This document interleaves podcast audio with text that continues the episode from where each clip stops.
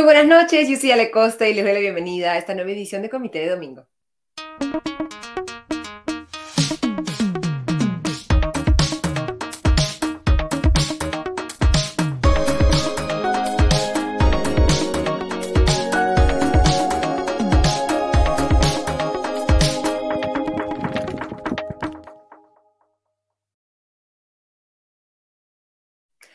Continuando, digamos, con la tendencia de este fin de semana, Comité de Domingo también se va a sumar a la cobertura de la llegada esperada para enfrentar a la justicia peruana del expresidente Alejandro Toledo, seis años después de que huyera hacia los Estados Unidos para tratar de evitar la orden de prisión preventiva que se dio al día siguiente de su salida del país.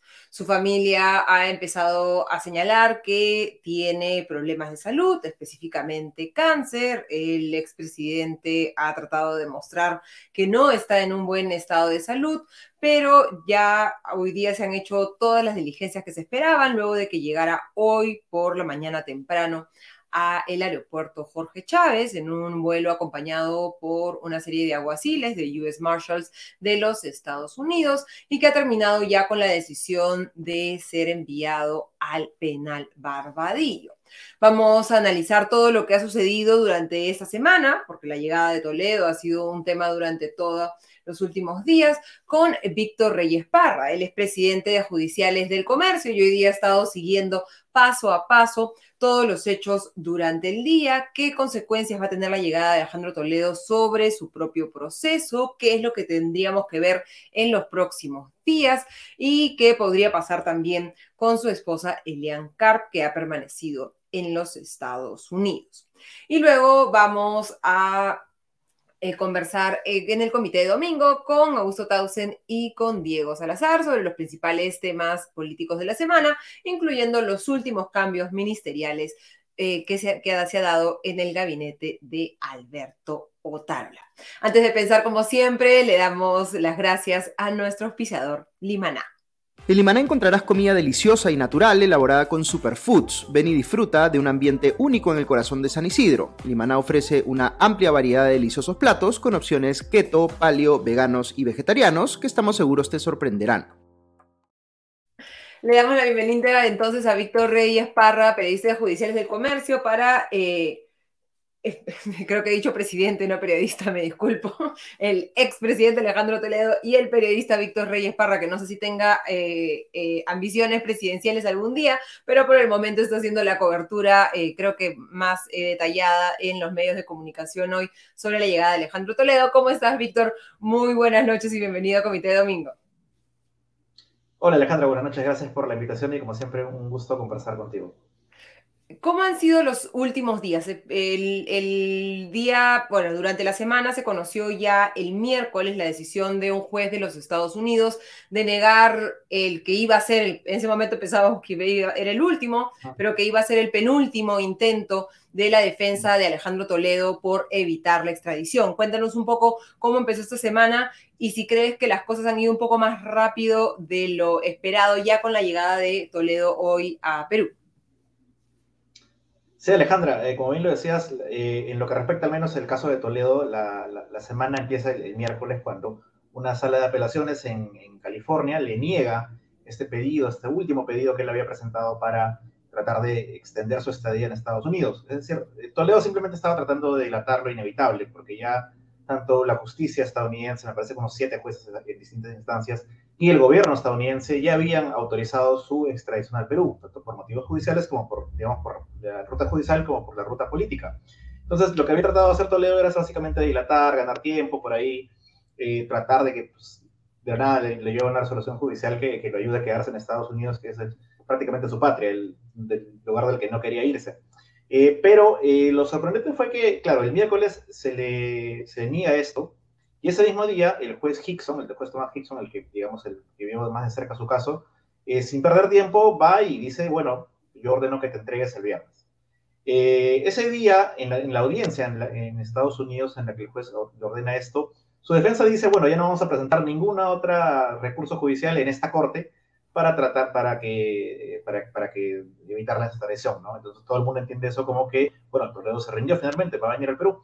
Sin embargo, el día siguiente, como tú mencionabas, presenta su último, su último recurso. Lo curioso es que lo presenta en, eh, no en California, sino en Columbia, en Washington. Entonces, eh, ese mismo día nada más, en ese último intento, horas después, la jueza de Washington le responde claramente a Toledo de que no, esto no va y que además advierte que era una actitud ciertamente desleal de él de tener un caso en California y llevarlo a, a, Colombia. Esto es un poco como lo que pasaba antes, eh, Alejandra, no sé si recuerdas que cuando en casos en los que estaban metidos los políticos peruanos, un caso en Lima, de pronto apareció un habeas corpus en Ancash o un habeas corpus en Sullana. que salía sospechosamente rápido, ¿no? Ajá. Entonces, Toledo estaba queriendo llevar ese modelo bastante peruano a la justicia estadounidense. La respuesta de la jueza fue contundente de, bueno, esto no se puede hacer acá. Y yo, yo creo, eh, y conversando también con algunas fuentes me, me, decían esto, que eso tuvo que ver también en la decisión posterior de Estados Unidos de entregarlo eh, rápidamente al Perú. ¿Por qué? Porque él se entrega el viernes, como sabemos, y lo que se esperaba, lo que se preveía era de que una comitiva peruana de policías peruanos, de representantes de la Fiscalía, de la Procuraduría, del caso Lavallato, iban a viajar a Estados Unidos una fuerte comitiva para traerlo hasta acá. Eso pudo haber tomado unos días más, quizás hasta dos semanas.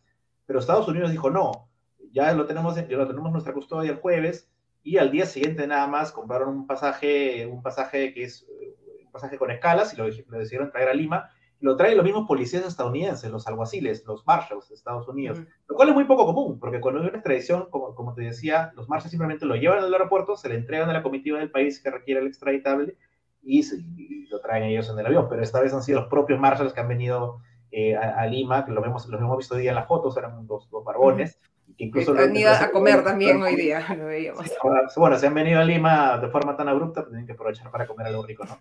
Así que eso también ha influido en, que, eh, en que Alejandro Toledo ha llegado tan rápido, ¿no? Lo detienen el viernes, el sábado sube y el domingo por la mañana ya está en territorio peruano. Porque su propio abogado, el, el doctor Su, había dicho que podían ser unos tres o cuatro días por lo menos para que eh, Toledo regresara al Perú, pero como tú bien dices, ha sido una vía expeditiva. de Estados Unidos ha dicho, yo no quiero esta papa caliente en mi mano, te em, envío a Toledo al Perú y que ya ellos lidien con, él eh, por allá. Hemos visto fotos desde eh, el aeropuerto en, California, la escala, eh, la llegada a, Perú, con Toledo en una silla de ruedas, digamos, tratando de mostrar que no está en la mejor condición de salud un poco estamos acostumbrados a, esta actitud cuando vemos a eh, personajes políticos de mucho poder enfrentar a la justicia, ¿no? Eh, ¿Cómo un poco, cómo, has leído y cómo ves las reacciones a esta imagen de Alejandro Toledo? ¿Ha llegado a convencer a alguien o crees que esto ayude a lo que, como bien nos dicen en los comentarios, que su, único, su única salida ahorita, única esperanza es negociar una, una prisión domiciliaria? Sí, mira, eh, ahí se juegan siempre dos, en lo, en lo, que es lo judicial siempre se juegan dos partidos, ¿no? El partido mediático y el partido, eh, digamos, ya frente a un juez, frente a un juzgado, lo estrictamente. El procedimental, digamos. Eh, el procedimental, exacto. Ahora, en ambos casos parece ser la estrategia de Toledo apuntar a, mostrarse como una persona enferma, y bueno, le he dicho que, que está sometido a un tratamiento de cáncer, para tratar de justamente obtener un arresto domiciliario, ¿no? Que sería la, la medida, digamos, eh, una medida preferible a estar internado en, el penal, una medida que en su momento tuvo, por ejemplo, Pedro Pablo Kuczynski, por otros motivos, ¿no? Eh, ahora bien, eh, yo veo muy complicado que, eso pase. ¿Por qué? Porque no, no, es que, digamos, el Poder Judicial de moto propio o, la defensa, porque, lo, porque Toledo lo pide como expresidente, le van a dar ese, ese, ese beneficio. No, lo que tiene que pasar es que el abogado en Perú eh, Roberto Su vaya ante el juez Richard Concepción Carguancho, que es el juez del caso de Toledo, y le presente una solicitud de variación, para, que se le dicte arresto domiciliario. El juez va a tener que convocar una audiencia, la que va a escuchar el abogado y la que va a tener que escuchar el fiscal José Domingo Pérez, que es el juez, el, fiscal del caso de Alejandro Toledo desde el 2018, eh, y se va a tener que debatir.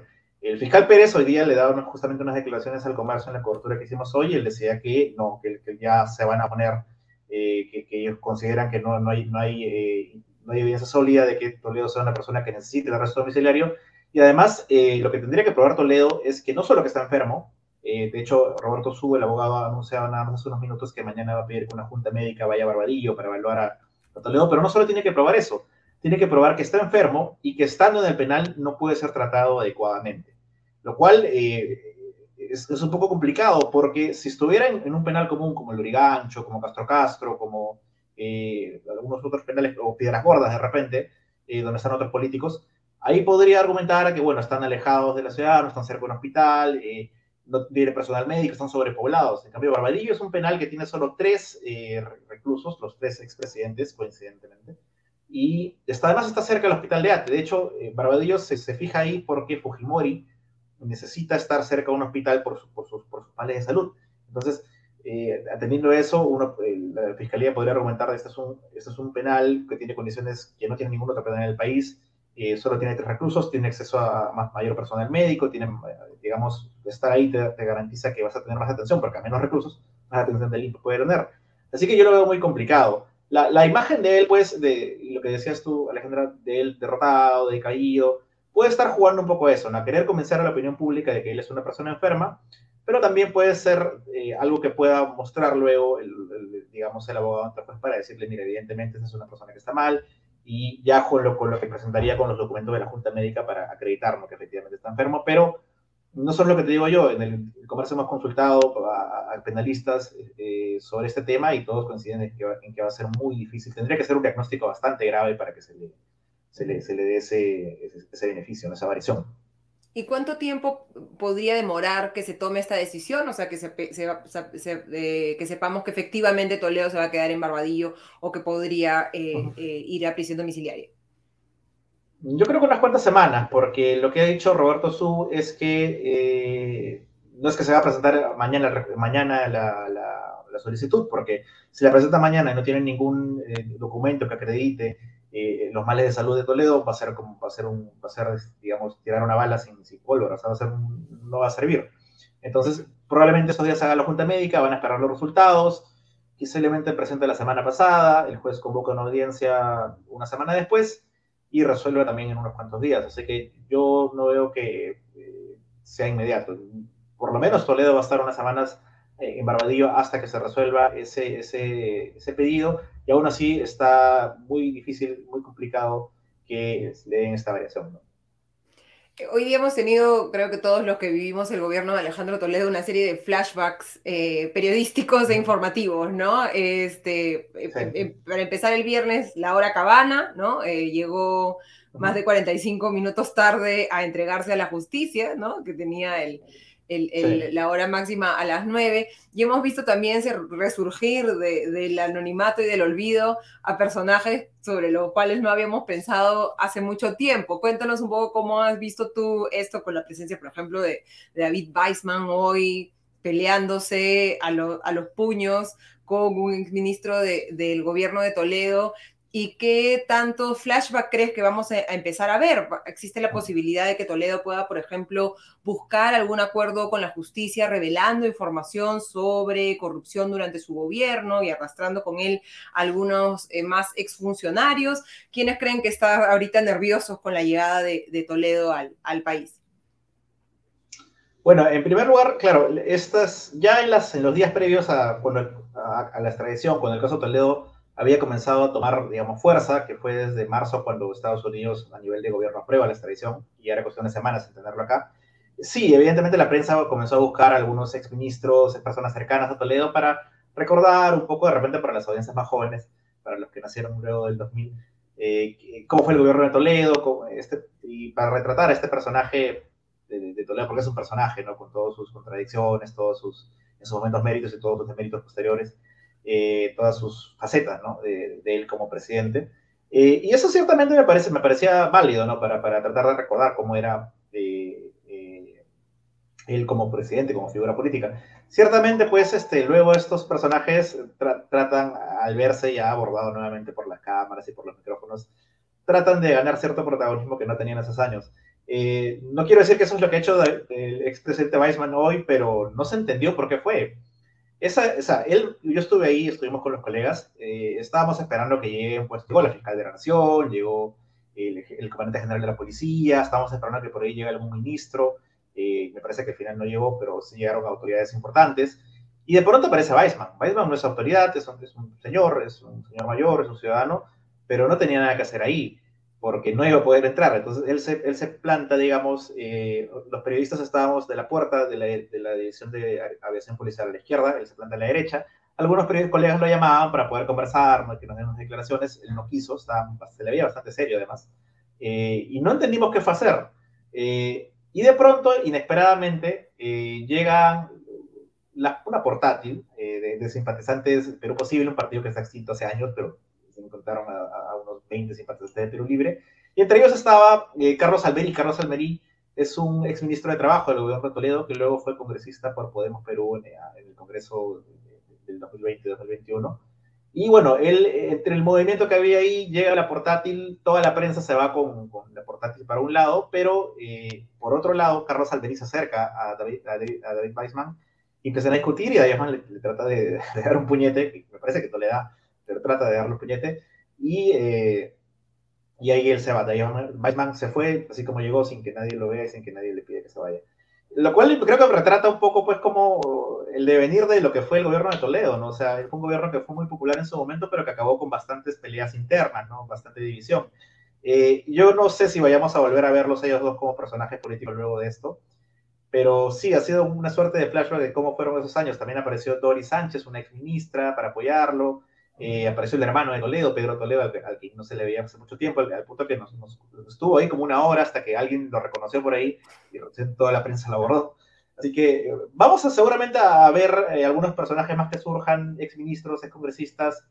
Ahora, con lo otro que me decías de, qué podría contar Toledo, eh, ahí, se ha una suerte de mito. Yo no sé qué tanto realmente puede aportar. ¿Por qué? Porque, para empezar, Toledo era un pez gordo.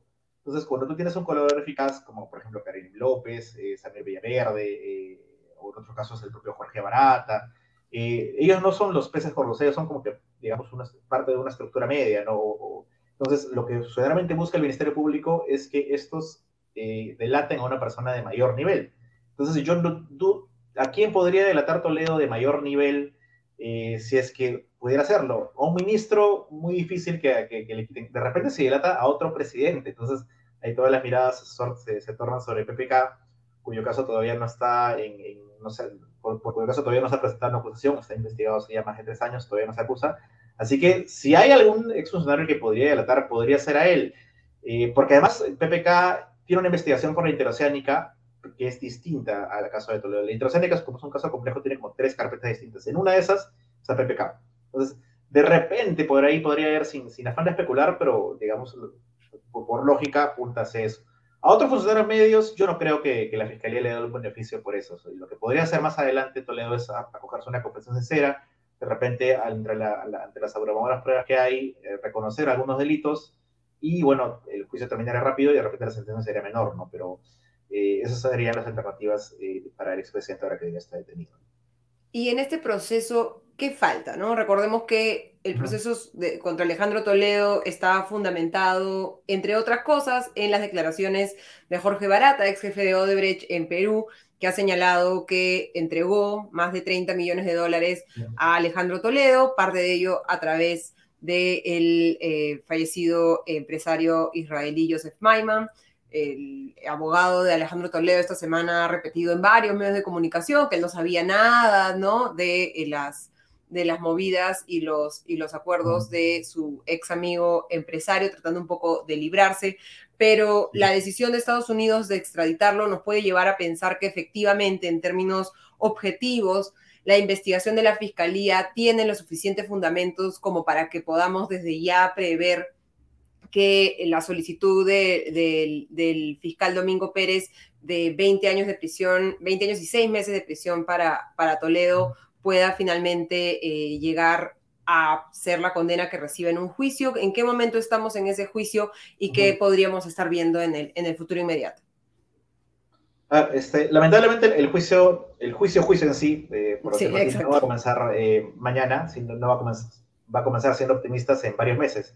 ¿Por qué? Porque estamos en una etapa judicial que se conoce como el control de acusación. O sea, eh, hay tres etapas en, un proceso, en el proceso judicial peruano. La investigación, el control de acusación y el juicio. La investigación del caso Interoceánica se cerró en el 2020 y en, en, agosto del 2020 el fiscal José Domingo Pérez presenta esta acusación eh, donde pide pues, este, 20 años y 6 meses de prisión para Toledo. ¿no? Eh, ¿Qué pasa? Que estos procesos de control de acusación suelen ser bastante largos bastante tediosos. Eh, han durado varios años. En el caso de Keiko Fujimori, por ejemplo, ya va por más de dos años. En el caso de Ollantumala también duró dos años. Así que eh, normalmente son casos, son la etapa del proceso judicial en el que se arma suerte de cuello de botella en que se estancan un poco antes de llegar a juicio. Ahora, eh, esto ha sido con Toledo fuera del país y con el, caso Toledo en sí medio un poco, eh, no olvidado, pero no parte de la agenda, al menos del ojo público, digamos, más, más, abierto, ¿no? pero ¿qué pasa? Yo, yo, yo pienso que a veces, y esto es por experiencia propia, el Poder Judicial, eh, mal que bien, eh, cuando hay mayor atención de la ciudadanía sobre un tema, suele ser más rápido. Entonces, mira, el control, como te decía que la acusación se presentó en 2020 a mediados y hasta la semana pasada el control de acusación no iniciaba. ¿Por qué? Porque se una, controversia que es un poco complicada de explicar ahorita, pero tiene que ver con la inclusión de las empresas sociales de Odebrecht, que al final la Corte Suprema tuvo que resolver y demoró como dos años en resolver. Entonces, una vez resuelta esta controversia, y casualmente cuando se hablaba de Toledo este, a nivel mediático, el Poder Judicial finalmente programa el inicio de acusación, el inicio de las audiencias de control de acusación para la, para la semana pasada, comenzaron el lunes. Eh, hay que, estuve en un par de esas audiencias y debo decir que el juez Constitución Carguancho se le ha visto con un ánimo de avanzar bastante rápido. Eh, Constitución Carguancho tiene la mala experiencia de que cuando hizo el control de acusación del caso de Ollantumala, que es un poco más complejo que este, duró dos años, es decir, duró dos años en pasar de, de investigación a juicio, lo cual es, bastante. Entonces yo creo que con este caso él va a querer avanzar lo más rápido posible sin afectar el derecho a la defensa de, de, Toledo y del resto de acusados. Además es un caso que se ha vuelto simple porque solo son siete acusados eh, y tiene, digamos, si bien son casos, si bien son delitos complejos, el hecho de que sean menos personas involucradas lo hace más llevadero. En el caso de Keiko son 40 acusados y ya en dos años ya parece que está por acabar. Así que, bueno, resumiendo un poco esto, eh, yo calculo que va a ser en unos meses, eh, podría ser incluso este, este año que acabe el control de acusación, y este año podría iniciar el juicio. De hecho, el fiscal Rafael Vela, en una entrevista que le ha dado hoy al comercio, él también tiene esa misma estimación, él es un poquito más optimista y dice que en julio podría empezar el juicio, en julio de este año. Yo creo que no, yo creo que si empieza el juicio va a ser a fines de año, a fines de, este 2023. José Domingo Pérez también hoy día, cuando conversábamos con él, nos decía que él esperaba que ya en unos meses nada más también acabe el control y se pueda iniciar el juicio. Lo cierto, como te decía, es que la atención mediática sobre este control de acusación va a hacer ciertamente que el Poder Judicial, yo sospecho que va a hacer que el Poder, Judicial avance más rápido, porque además, eh, si Estados Unidos está dando la extradición, eh, tú tienes que mostrarle a nivel, a la comunidad internacional, de que eres capaz de procesar rápidamente y debidamente a, un expresidente, a un investigador de tan alto perfil como Toledo. Claro, existe esa extra presión, digamos, de, la justicia estadounidense y que los ojos del mundo en este momento están puestos sobre Perú.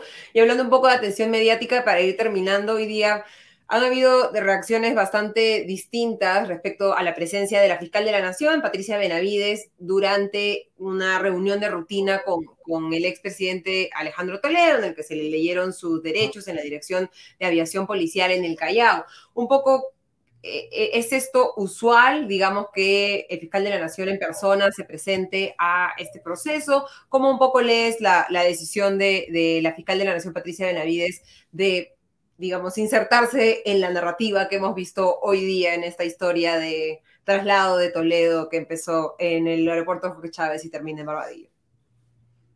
Esa es una cuestión bien curiosa, porque, a ver, eh, normalmente cuando un extraditado común y corriente no viene al Perú, no va al fiscal de Nación o la fiscal de Nación a recibirla.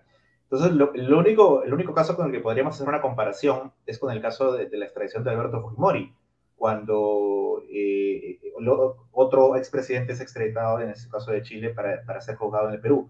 El fiscal de la Nación, la fiscal de la Nación de esa época, no fue a, a, recibirlo, pero, digamos, eh, lo que se ha explicado hoy del Ministerio Público es que la fiscal ha ido como la autoridad central de todo lo que es, lo que es los procesos de, de, extradición en el Perú. O sea, para que, para que la gente lo entienda, eh, la unidad de cooperación judicial, que es la que coordina con la justicia extranjera de, los jueces y fiscales extranjeros de, todo el mundo, por lo menos con los países con los que tenemos relaciones diplomáticas, eh, está a cargo de la Fiscalía de la Nación. La Fiscalía de la Nación tiene una, oficina adscrita a ella que se llama la Unidad de Cooperación Internacional y Extradiciones, que responde directamente a la Fiscal de la Nación. El, el fiscal jefe es el fiscal Alfredo Rebasa. Entonces, quienes han ido han sido ellos dos, la Fiscal de la Nación como, digamos, Autoridad Central de Extradiciones y el fiscal Rebasa como el, el fiscal encargado, justo que vemos en la foto con, con, el fiscal Benavides. Entonces, por eso ha sido poco usual verlo, porque, digamos, eh, normalmente iría un representante de la fiscalía de, esta, de esta oficina, de repente el fiscal rebasa, como autoridad central para verificar el proceso.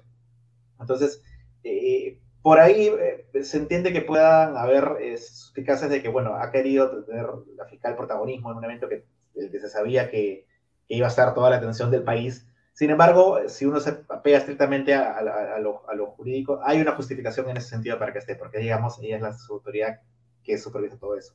Ahora bien, también hubo una incidencia o una controversia un poco, un poco, un poco también interesante. ¿Por qué? Porque hasta el día de ayer se tenía la información de que la audiencia, esta audiencia de control de identidad en la que se vio a José Domingo Pérez, eh, que fue del centro de Lima, eh, no iba a ser presencial, sí iba a ser solo virtual y se iba a realizar desde la misma sede policial en la que, en la que Toledo fue recibido, la misma sede ahí en el Callao. Entonces no iba a ser hacer el traslado y se iba a hacer el traslado directo de, en helicóptero de ese lugar a Barbadillo, eh, no como lo que pasó hoy día, ¿no? ¿Y qué pasó? Que eh, el juez del caso, juez Concepción Carguancho, no estaba de turno el fin de semana y se convoca una, a una jueza de turno, la jueza Margarita Salcedo, la que vimos hoy día, y ella dice que no, la audiencia tiene que ser presencial, porque así lo dice la ley, porque las audiencias virtuales solo son una excepción que se creó a partir de la pandemia y lo que manda la ley es que sean presenciales, que el acusado comparezca ante el juez en persona, ¿no? Lo cual a mí me parece lo más lógico. Eh, así que en ese, en ese cambio, eh, la fiscalía misma, la Oficina de Cooperación Internacional, le manda un oficio a la jueza pidiendo reconsiderar, diciendo no, tiene que hacerse virtual.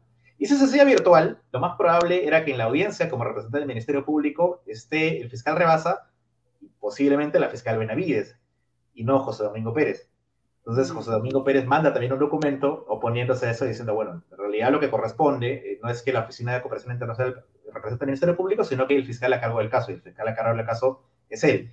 Y entonces, al final, la jueza decide a favor de José Domingo Pérez y dice, sí, efectivamente, el legitimado es él y tiene que ser presencial, y la audiencia presencial tiene que estar José Domingo. Entonces, por eso, digamos, eh, José Domingo Pérez, me, y me parece que es, natural, porque es el caso que él promovió, que él acusó, y es, era lo, esperable que él esté en la audiencia de, control de acusación. Así que esa es un poco la, la, explicación de por qué estuvo Patricia Benavides en el recibimiento y por qué José Domingo Pérez estuvo en la audiencia, al margen de lo que se dice en redes sociales, que como sabemos a veces la gente eh, trata de especular con, con, ciertas cosas, pero bueno, e, esa es la, por lo menos la justificación para ambos casos, ambos temas está ahí. Y por ahí me sorprende que hay mucha gente que no sabía, que piensa que José Domingo Pérez está tratando de subir al carro de esto, pero José Domingo Pérez del 2018 es el fiscal que investiga el caso, es el, fiscal que acusó. Y hay gente que también ha dicho que Patricia Benavides ha querido subir al carro. Eh, eso es un poquito más debatible, pero ciertamente tenía una, una justificación, por lo menos eh, a nivel de, de funcionalidad para, para, estar ahí. Y ahora, eh, ¿qué va a suceder con Elian Carp? ¿no? Porque un poco la, mm, especulación era si ella iba a venir al Perú con él, si finalmente se iba a quedar en Estados Unidos o si iba a recuperar su pasaporte, como ya lo ha eh, ordenado el juez Hickson, y aprovechar para salir de Estados Unidos a ir hacia un país en el que no haya, con el que no tengamos un acuerdo de extradición, como por ejemplo Israel hoy domingo en la noche, ¿tenemos algún indicio adicional de qué podría pasar con Elian Carpo? Eso va a ser de lo que estemos atentos toda la próxima semana. Sí, mira, a ver, para, contextualizarlo, eh, Elian Carp no está incluida en el caso interoceánica porque Toledo fue extraditado, pero sí está requerida, tiene una orden de presión preventiva, de hecho, eh, por el caso de Coteva. Y también por ese caso, en el 2020, el Perú envía a Estados Unidos un cuaderno de extradición que incluye a Toledo y a Elian. Es decir, a Toledo se le ampliaría la extradición para que pueda ser juzgado por Ecoteva y para Elian sería su primera extradición para, para que se, le traiga al Perú. Sin embargo, esa extradición, en, como te decía, se presentó en el 2020 y han pasado tres años y no ha tenido mayor avance. Está, digamos, enterrada en una oficina del Departamento de Justicia de Estados Unidos sin mayor avance. Entonces, lo que ya el fiscal, por ejemplo, Rafael Vela, que es el fiscal que acusó por el caso Ecoteva, advertía desde hace semanas era de que no había ninguna medida de aseguramiento contra el Carp y que una vez que Toledo sea entregado al Perú, porque ya era, ya era inevitable por entonces, lo más probable era que, que ella se vaya a Bélgica, donde es del GATT y que es un país que no tiene extradición con el Perú, o sea, que no es extraditos nacionales, o se vaya a Israel, porque ya tiene ascendencia judía, y también desde ahí no la ve más.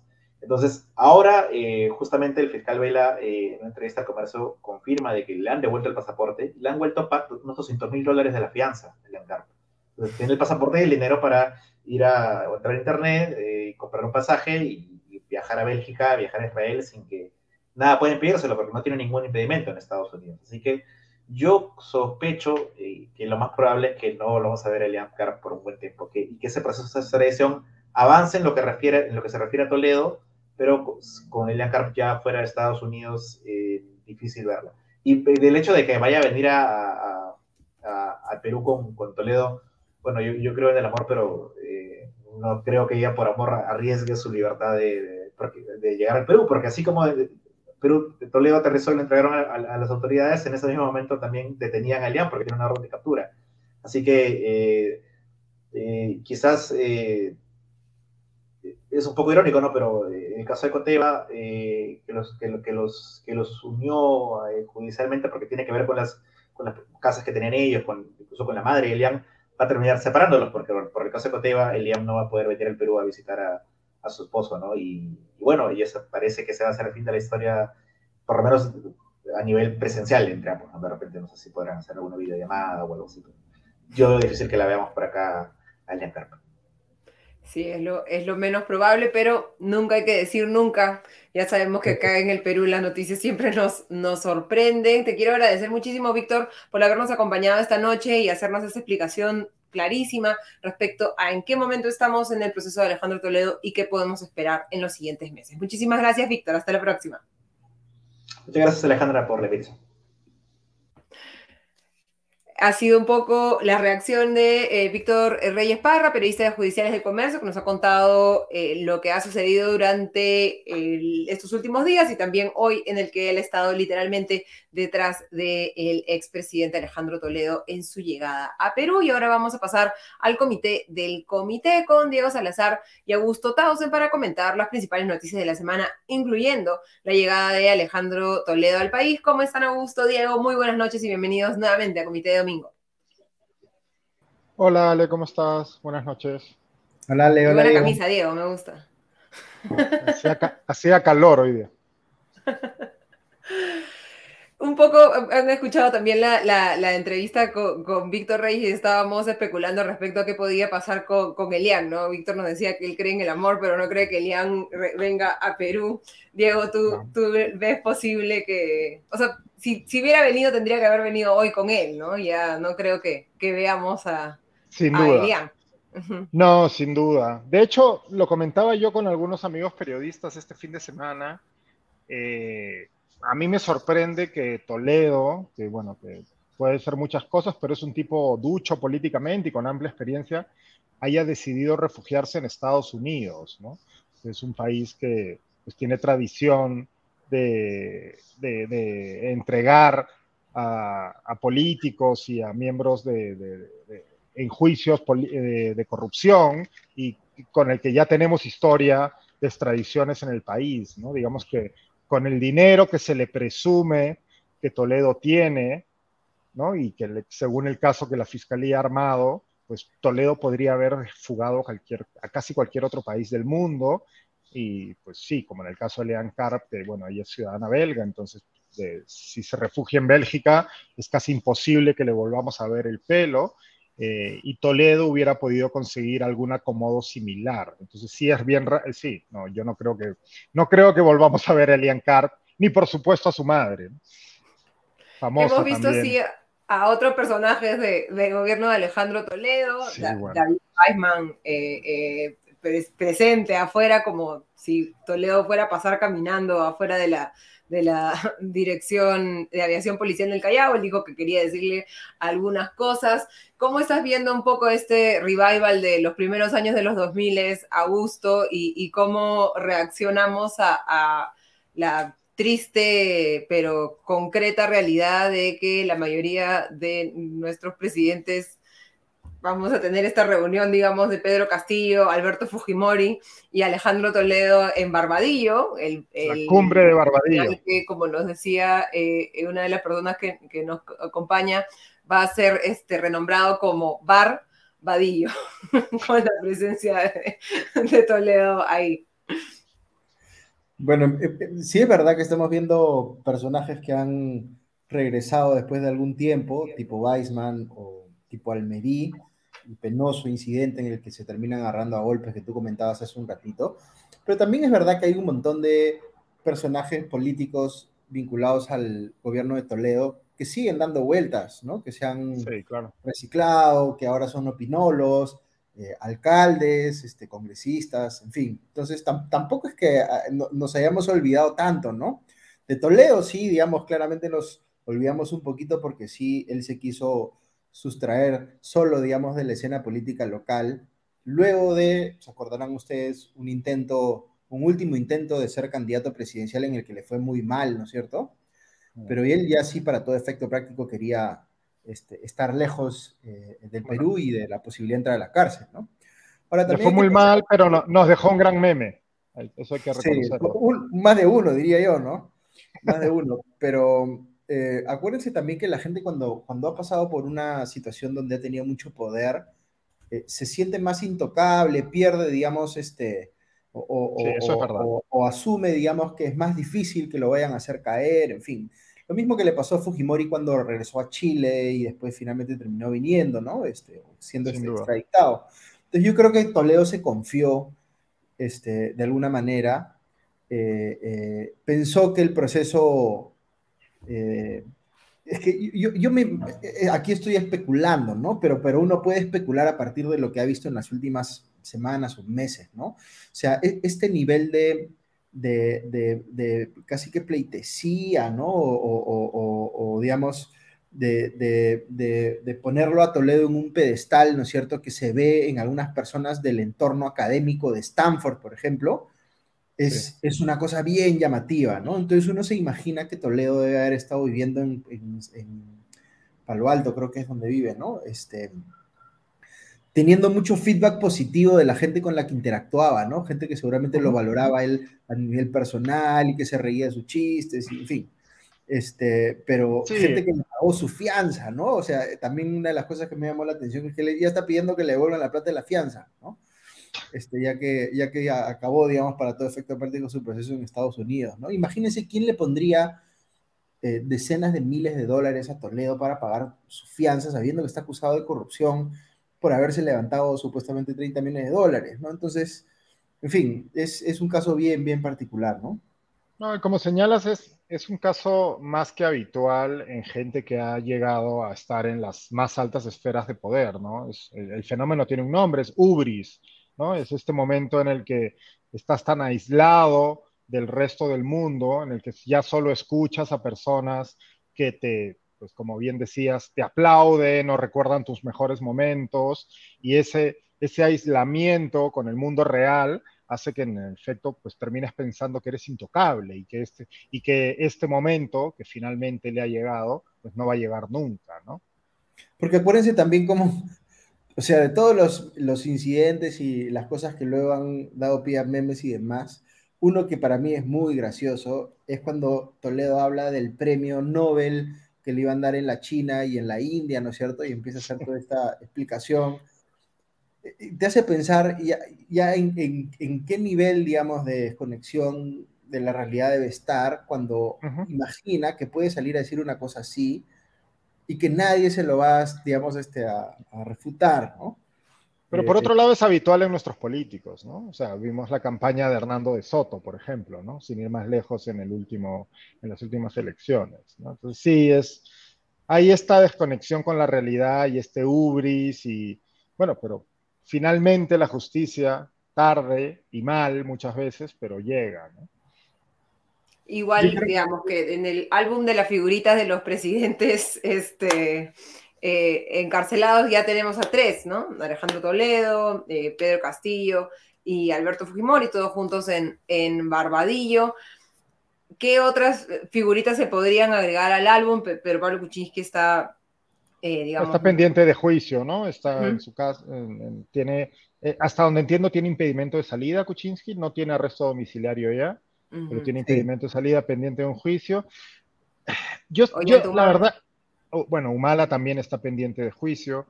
Eh, yo tengo sentimientos encontrados con esto. Yo, como saben ustedes y sabe la gente que nos está mirando, yo vivo en el extranjero y muchas veces el Perú es visto con envidia, sobre todo en Latinoamérica, ¿no?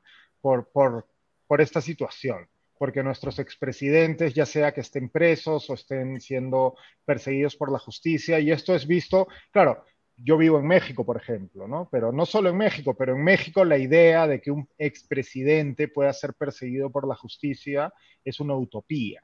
Eso no existe. a nadie se le ocurre que mañana, por ejemplo, Enrique Peña Nieto, ¿no? el último presidente de México, que tiene múltiples sospechas de corrupción y demás, y que además tiene un, en teoría abierta, pelea con el régimen actual, con el gobierno de Andrés Manuel López Obrador, pero a nadie se le ocurre que mañana un juez vaya a dictar una prisión, preventiva contra Enrique Peña Nieto o contra Salinas o contra ninguno de los expresidentes. Entonces se ve esto con cierta envidia, eh, pero yo creo que en realidad, y es mi trabajo como peruano en el extranjero muchas veces, hacerles ver que en realidad esto no habla de la fortaleza de nuestro sistema democrático, ni mucho menos de la fortaleza o limpieza de nuestro, nuestro sistema de justicia, más bien habla de las debilidades de nuestra democracia, ¿no? O sea, de 10 expresidentes del 90 a hoy, 7, ¿no? Siete están perseguidos por la justicia, uno se suicidó antes de ser apresado y el único en libertad y sin ningún cuestionamiento eh, legal hoy en día es Sagasti, ¿no? Eso no es un récord positivo en ninguna, bajo ninguna circunstancia, ¿no? no, no, no habla bien del sistema de la democracia peruana en absoluto. Y con un protagonista en común en el caso de varios ellos que es, que ¿no? sin, duda, eh, sin duda. Que ha tenido ese rol en muchos países de Latinoamérica, pero que en el Perú, como bien dices, sí los, eh, eh, los mandamos a, Barbadillo a, algunos de ellos, ¿no? Augusto, ¿tú cómo, cómo, cómo lo ves? Sí, no, yo solo para complementar sobre lo que dice Diego, claro, em, es, malo en los dos frentes, en el político y en el legal, ¿no? Porque en el, en el político tú puedes decir, eh, eh, pese a que está habiendo tanto expresidente y, y políticos en general judicializados, igual seguimos teniendo políticos que van a seguir siendo judicializados, porque no hay un efecto, digamos, este, de excluirlos de la oferta política, ¿no? Por un lado. Totalmente. Y por el lado judicial, tampoco, o sea, tampoco es una noticia 100% positiva, porque lo otro que te muestra es que el, efecto disuasivo de la acción judicial también es insignificante, digamos, ¿no? Porque si, si, si el, el, político estuviese realmente escarmentado por lo que le está pasando a los anteriores, ¿no es cierto? este, no harían lo que parece ser que siguen haciendo, este, casi que por defecto todos los políticos que llegan a esa posición, lamentablemente, ¿no? Entonces, yo, yo coincido con Diego en que no, no, este, no, no, termina de ser un consuelo para nadie, para mí al menos en ningún caso, eh, el hecho de que el Poder Judicial esté actuando, porque significa que el problema sigue estando ahí. Este, claro, sería peor si no actuara, ¿no? Y si viviéramos en permanente impunidad con todos los políticos eh, llegando a la presidencia y haciendo las cosas que han hecho estas figuritas que estamos viendo ahorita en la pantalla, este, pero eso lo hace un poquito menos malo, digamos, este, no lo hace un escenario triunfante, digamos, para los ciudadanos peruanos en ningún caso, ¿no? Y, y, eh, por otro lado, o sea, sin desmerecer el trabajo de la Fiscalía o del Poder Judicial, pero creo que también hay que tener en cuenta un dato clave y es que el único de todos esos expresidentes con sentencia firme o con varias sentencias firmes, de hecho, es Alberto Fujimori. Y, esa, y hay también que recordar que esas sentencias se dieron al inicio de lo que podríamos entender como estos, este periodo democrático iniciado en el, gobierno, en el año 2000, 2001, precisamente con la presidencia de Alejandro Toledo, ¿no? O sea, hay muchos factores a analizar para entender por qué esto no es positivo. O sea, no es bueno que hayamos terminado persiguiendo a todos estos expresidentes, al punto de que el único que tiene sentencia firme es Fujimori, que digamos es de la etapa anterior, ¿no? y, y, también en esa línea, yo soy particularmente, esto por supuesto sin, sin negarles posibles responsabilidades a los otros expresidentes, que todos tendrán que responder a la justicia, espero eventualmente, pero yo soy particularmente crítico de Alejandro Toledo porque creo que ninguno de ellos desperdició tanto capital político y tantas posibilidades de encauzar a este país como Alejandro Toledo, ¿no? O sea, para mucha gente esto es difícil de entender, porque además los peruanos, lastimosamente, solemos tener memoria corta, ¿no? Y pasan tantos escándalos que se nos escapan las cosas. Pero yo empezaba mi vida adulta cuando Alejandro Toledo fue presidente.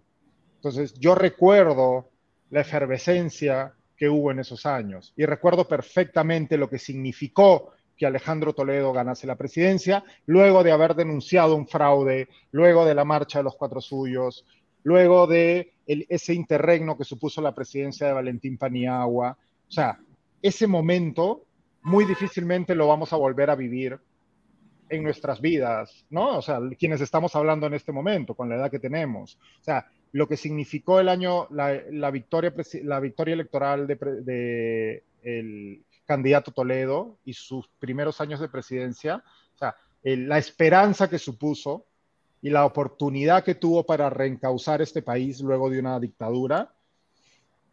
O sea, creo que más allá de lo que la justicia decida, y, ¿no? por los sobornos y demás, pero el, o sea, el juicio de la historia yo creo que debe ser particularmente serio con Toledo por lo que hizo, por lo que desperdició y por el capital político que perdió y por la contradicción, ¿no? De ser, haber llegado a la presidencia con una, un movimiento anticorrupción contra Alberto Fujimori para luego él mismo ser protagonista de una nueva etapa y un nuevo modelo, digamos, de, de, de, corrupción, por decirlo de alguna manera. Y además, bueno, yo, yo empecé mi, mi carrera periodística en la unidad de investigación de un periódico en la época de Alejandro Toledo, así que mi vida era buscar a qué sobrino había contratado, a qué primo había puesto en, qué, en qué eh, ministerio, a qué sobrino le habían dado un contrato en el ministerio tal, porque el, digamos, la, pequeña corrupción, que es algo que se, se asemeja mucho a lo que hemos, vivimos en el, comienzo del gobierno de Pedro Castillo, era esa, esa, esa corrupción de todos los días, digamos, ¿no? Este, que, llevaba a que, a que la gente se volteó muy no sé si rápidamente, pero no, como no, decía Víctor, Toledo terminó su gobierno muy, como muy antipopular. Y de hecho, tú recordarás, Ale, y bueno, Augusto también, porque eh, Augusto también estaba eh, trabajando en prensa en esos años, hubo una luna de miel muy prolongada con Toledo. O sea, precisamente porque salíamos de una dictadura, precisamente porque había esta efervescencia democrática y porque había este, eh, este halo reformador se le perdonaron muchas cosas en un inicio a Toledo. Y esos, esa pequeña corrupción que tú hablas durante muchos meses, y, yo no, y quizás yo diría los primeros años, la prensa misma se contenía, ¿no? Porque era como, no, esto es una oportunidad de cambiar el país, ¿no? Y Toledo se aprovechó de eso y se aprovechó de eso de una manera muy de una manera consciente y se aprovecharon sus segundos y se aprovecharon sus ministros. Entonces, yo creo que sus traductores. Sí, como decía antes, el peso de la historia, el juicio de la historia tiene que ser muy duro con, Toledo. Porque, y de hecho, también influye pues que era un personaje que nos caía bien, ¿no? Y, había esta, este componente gracioso, un tipo, era un tipo que en las distancias cortas era divertido y tenía estas salidas este, ocurrentes, pero sí, o sea, el capital político desperdiciado por Toledo, la oportunidad histórica desperdiciada por Toledo, es, yo creo que ninguno de los otros presidentes que seguimos juzgando eh, fue tan, o sea, el caso es tan grave, ¿no? Me parece que obviamente todos tendrán que responder ante la justicia, pero desde un punto de vista político e histórico, yo creo que el caso de Toledo es particularmente grave. ¿Augusto?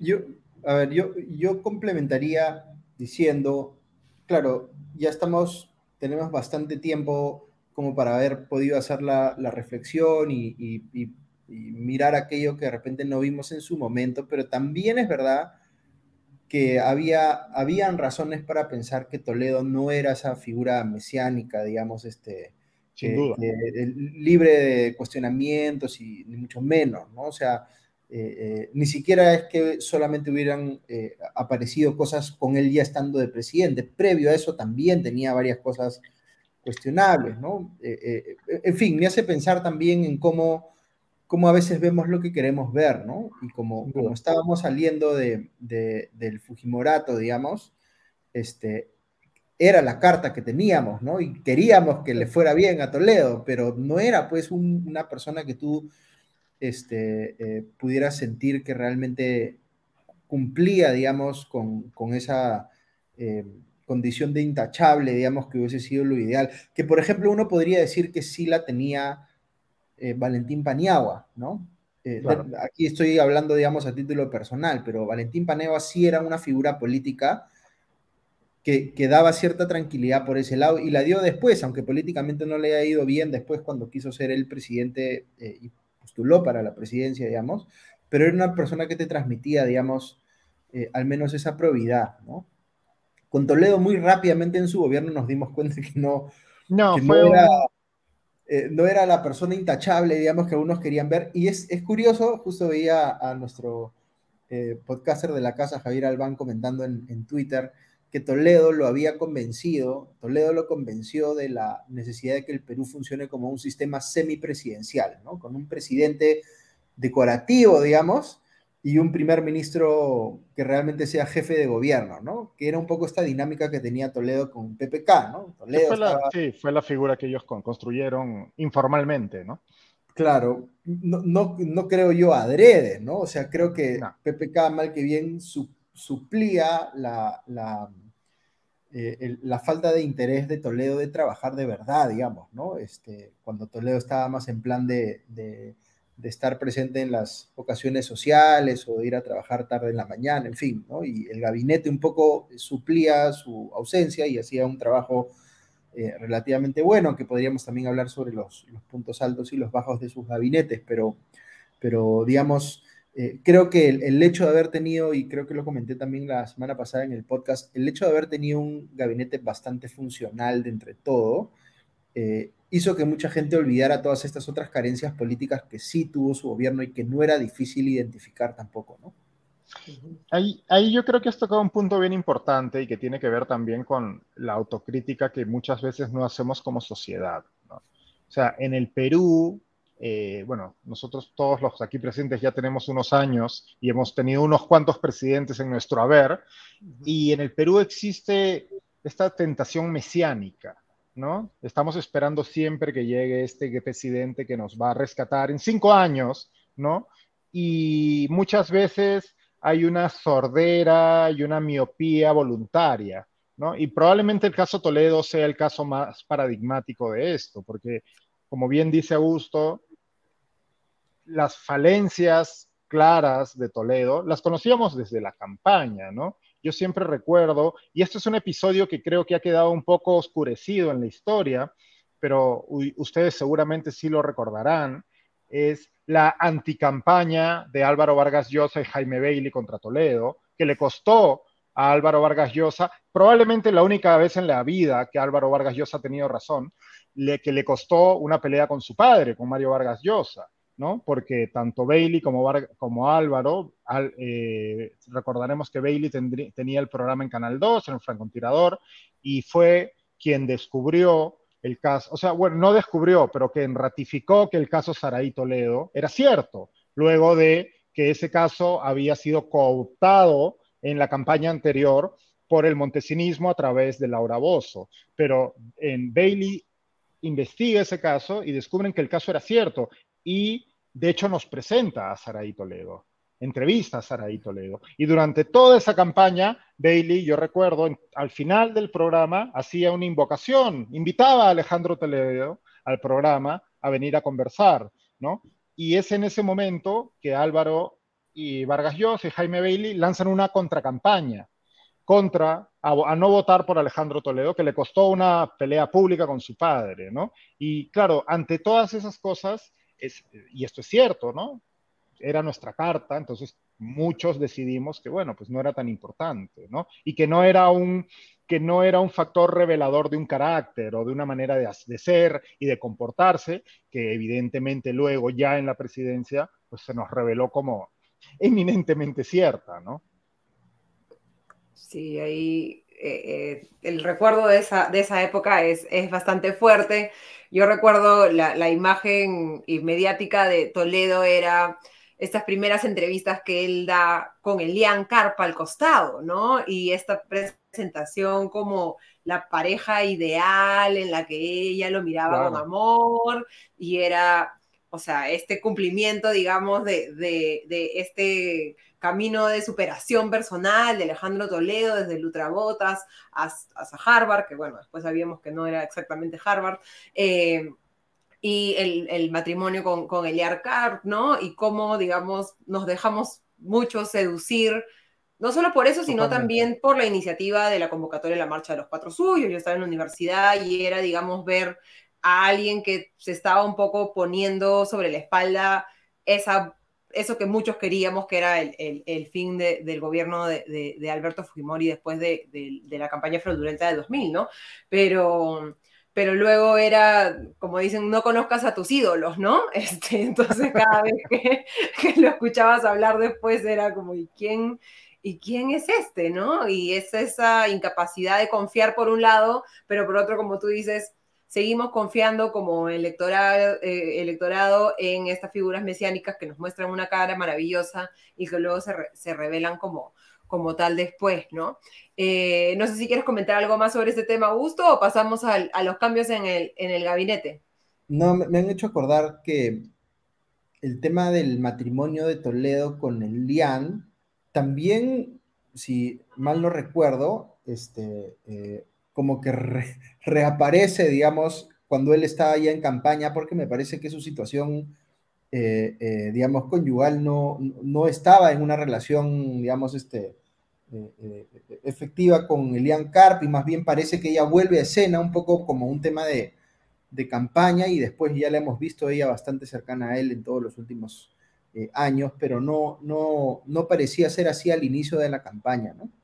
Yo para, simplemente balancear, lo, lo, que sí le reconocería a Toledo es valentía, ¿no? Porque en esa época me refiero, ¿no? Porque, porque sí era un riesgo personal grande para una persona ponerse al frente de esa respuesta, digamos, a, eh, eh, eh, en las postrimerías, digamos, del Fujimorismo, ¿no? Entonces, claro, podría ser valentía, podría ser ambición de poder o las dos cosas mezcladas, pero sí estuvo ahí donde tenía que haber estado, y eso en particular creo que sí es destacable digamos, haciendo el balance con todas las otras cosas que acabamos de mencionar que son más bien eh, cuestionables, ¿no?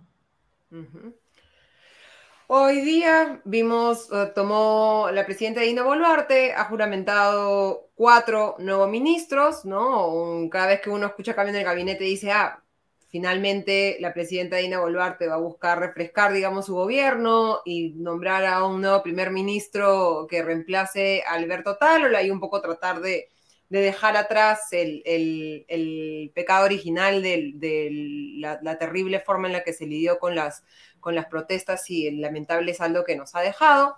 Pero lo que hemos visto son cuatro cambios en carteras. En primer lugar, en el Ministerio de Educación sale Oscar Becerra, de acuerdo con información difundida por los medios, a pedido y exigencia directa de, de Otárola y es reemplazado por Magnet Márquez Ramírez, que fue su viceministra de Gestión Institucional. Fue nombrada por Oscar Becerra y también, de acuerdo con, información del Diario del Comercio, ella es muy cercana a Becerra, ¿no? Becerra ha tenido una serie de declaraciones desopilantes en las últimas semanas, bastante coherentes con sus declaraciones desopilantes eh, del pasado también, y parece que esto ha sido un poco la, gota que derramó el vaso en, el caso de Becerra en el Ministerio de Comercio Exterior y Turismo, eh, eh, Juan Carlos Matius Salazar, que fue viceministro de MIPE Industria en el gobierno de Pedro Pablo Kuczynski, reemplaza a Luis Fernando Elguero, que no tenía mucho protagonismo, me parece, en el Consejo de Ministros. Hay un cambio también en el Ministerio de Trabajo, sale Alfonso Adriancén y entra Fernando Varela Bojorques. Y finalmente, un cambio en el Ministerio de Justicia y Derechos Humanos, entra eh, Daniel Maurate. Eh, un poco, Augusto, digamos, ¿a qué responde, crees, como estrategia política este, este cambio de gabinete, más allá de, al parecer, la búsqueda de, reemplazar a Becerra y librarse de, alguien que estaba siendo excesivamente vocal en el, en el, en el gobierno? Em, a ver, el, único cambio que yo separaría de los demás es el de Matthews, que me parece que es un, es un técnico con buena reputación y que creo que es una persona que en este o en cualquier otro gobierno eh, sería, eh, digamos, razonable tenerlo como candidato para una cartera como la de eh, producción. En este caso, ¿es, producción o comercio exterior? Comercio, exterior. Pero es un técnico, digamos, este, respetado, ¿no? Luego, con Maurate, digamos, pasa lo que ha pasado también, que conversamos hace un ratito con Toledo, que son ex funcionarios, digamos, del humanismo que se reciclan, ¿no es cierto? Que tenemos también varios en este gobierno. Ahora te viene con sus propios cuestionamientos, en fin, eh, eh, hay temas, entiendo yo, vinculados a la investigación de los cuellos blancos del puerto, en fin, eh, seguramente nos vamos a enterar un poco más sobre eso en, los, en las siguientes horas o días. pero tanto el de Maurate como el de cambio de educación y el cambio de trabajo parecen tener la lógica de, digamos, este, eliminar ciertos pasivos políticos que podían ser riesgosos, digamos, este, eh, eh, como por ejemplo las acusaciones que habían, eh, se habían presentado contra el ministro de Trabajo por haber aparentemente contratado a gente de su entorno cercano de manera indebida. Este, y en el caso de educación, claramente Becerra se había convertido en un político que el gobierno no podía controlar, ¿no? que estaba básicamente saliendo a decir lo que quería, este, había tenido una suerte de enmendada de plana por el propio Tarola en una reunión que tuvieron la semana pasada, pero igual salió Becerra a decir que él iba a decir lo que le parecía, este, etcétera. Entonces, ya era claramente un elemento desafiante este, dentro del propio gabinete y ya no tenía sentido, digamos, mantenerlo ahí. Y no parecía ser tampoco una suerte de cuota de las bancadas, digamos, que hoy por hoy eh, soportan al gobierno, aunque ciertamente no le, me imagino, no le disgustaría, digamos, el rol que estaba cumpliendo Becerra a bancadas como Renovación Popular o Fuerza Popular, etcétera, ¿no? Sí, porque más allá del discurso, también ha habido un apoyo a estos retrocesos de la reforma universitaria, objetivo con el que está claramente alineado con, con estas bancadas del Congreso y con varias bancadas eh, del Congreso, pero bueno, sus declaraciones respecto a la, la CIDH, la Corte Interamericana de Derechos Humanos, parece que ha sido un poco la, gota que, derramó el vaso. Hoy día veía, como ya en todas nuestras noticias políticas en Perú, ¿no? Esta división de las dos realidades, ¿no? Muchos diciendo que habían sacado al mejor ministro del Consejo de Ministros al sacar a Becerra, ¿no? Que estaba haciendo una labor impecable en el Ministerio de Educación. Y digamos, todos los demás diciendo, pero que uno, ¿qué hizo? Y que hizo positivo, ¿no? Porque, digamos, el apoyo a esta eh, contrarreforma es claramente visto como, como negativo, ¿no? ¿Tú cómo ves un poco, crees que, el cambio en figuritas, eh, Diego, les sirva algo a Dina Boluarte o que, yo siento que está un poco como eh, fuera de, las pantallas, ¿no? Que está apostando a que nos olvidemos que, está ahí, que nos concentremos en, en otras cosas. Bueno, está claro que es un gobierno que prácticamente desde el inicio ha apostado por la estrategia de hacerse el muertito, ¿no? Eh, la estrategia del avestruz, es meter la, cabeza debajo de la arena y esperar que pase el ciclón. En este momento pareciera que ni siquiera hay ciclón ya, ¿no? O al menos no de la manera en que lo hubo a inicios de año. Entonces es un gobierno cómodo, que tampoco es que esté aprovechando esa comodidad, porque pues es un gobierno que está hipotecado en buena medida porque subsiste gracias al apoyo de ciertos sectores en el Congreso. Como decía Augusto, pues sí, es, hay, hay, un par de, hay uno de esos cambios ministeriales que tiene sentido, ¿no? Que, que, estamos hablando de un profesional de carrera, fuera de cuestionamientos, y el resto, pues sí, son cambios de figuritas. ¿no? En efecto, el ministro Becerra, pues era un caso, eh, creo que era un, era un ministro contraproducente, ya no por lo que decía, porque no parecería que el ministro Tarola o que la presidenta Boluarte estén muy en desacuerdo, al menos con el tenor del discurso, pero sí por el ruido que generaba, porque ese ruido era, era contrario a esa estrategia de pasar desapercibidos, ¿no? Eh, en efecto, cuando eh, empezamos a escuchar acerca de la posibilidad de un cambio de, gabinete, pues todos pensamos que eh, pasaba por el premier Otárola, que es lo que hemos pensado prácticamente desde el día 2, ¿no? que es cuando asume luego de que reemplazara al premier original, que, cuyo nombre ya ni siquiera recordamos, ¿no? Pero eh, Otárola, pues parece ser el operador que desea la presidenta Boluarte, eh, y de hecho, pues, según todos los reportes periodísticos, es él quien ha decidido directamente los nombres a cambiar y los nombres a poner en el ministerio. Entonces, yo la verdad que no veo que vaya a haber mayor cambio, pero es que no creo que nadie esté esperando que este gobierno haga ningún tipo de cambio, ¿no? Es sencillamente ir con la corriente, ¿no? Eh, ya como, como ocurre con tantas otras cosas en nuestro país, eh, parece que nos hemos acostumbrado a que este gobierno eh, siga fluyendo, ¿no? De la manera en que viene haciéndolo y nadie espera otra cosa, ¿no? Más bien la sorpresa sería que en algún momento el gobierno decidiera eh, pues, coger las riendas y hacer algún y, plantearse algún tipo de reforma o de propuesta que tenga impacto real, ¿no? No, no, no parece que ese vaya a ser el caso. Eh, ya han pasado semanas, si no meses, de que dejamos atrás esta pulsión que existía por un adelanto de elecciones, ¿no? Eh, todos los que hemos criticado eh, las palabras de la presidenta Boluarte, y de hecho yo escribí al respecto en su momento, ¿no? diciendo que, interpretó mal el mandato cuando asumió la presidencia en diciembre, diciendo que ella se iba a quedar hasta el 2026, pues hemos quedado como unos idiotas, ¿no? Porque parece que en efecto se va a quedar hasta el 2026 y no pasa nada, ¿no? Porque vivimos en el país en el que no pasa nada en este momento, ¿no?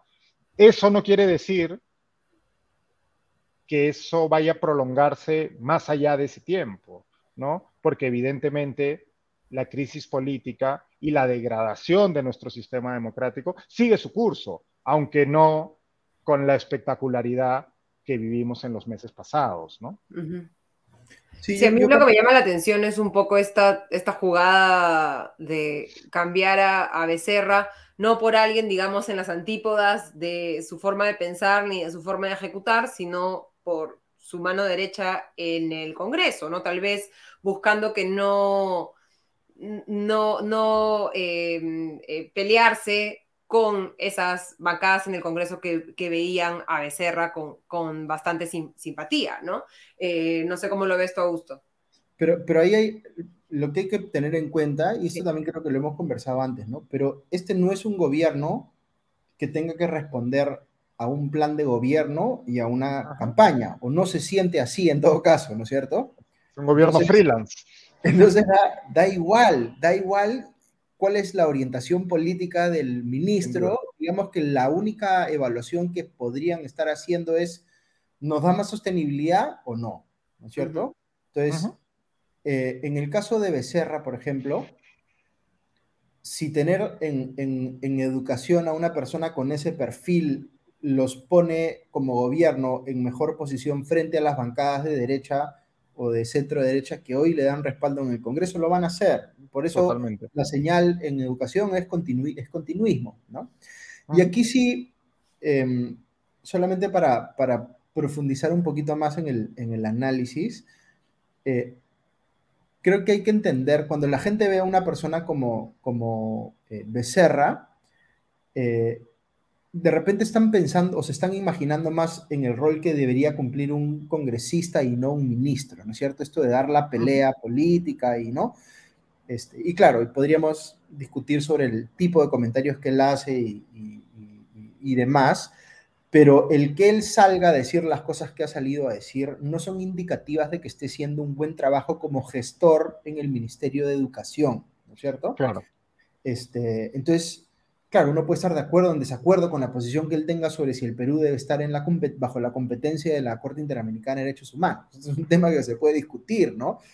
Pero el que él tenga esa u otra opinión es independiente de si la cartera de educación está bien manejada hoy o no. Y ahí hay un problema de fondo que es bien grande, tiene que ver con la SUNEDO. También hay una discusión sobre política pública que podríamos tener alrededor de la SUNEDO, pero en la práctica con lo que está pasando se están deshaciendo, eh, eh, digamos, una reforma importante, que era la reforma universitaria, y el cambio de Becerra no es una enmienda dentro de esa ruta, digamos, sino básicamente te hace pensar que van a seguir un poco en, el mismo, en la misma línea, ¿no? Como por ejemplo los cambios que han habido en, la, en el Ministerio de Trabajo, tampoco parecen ser una enmienda a la política laboral que tenía el gobierno de Castillo.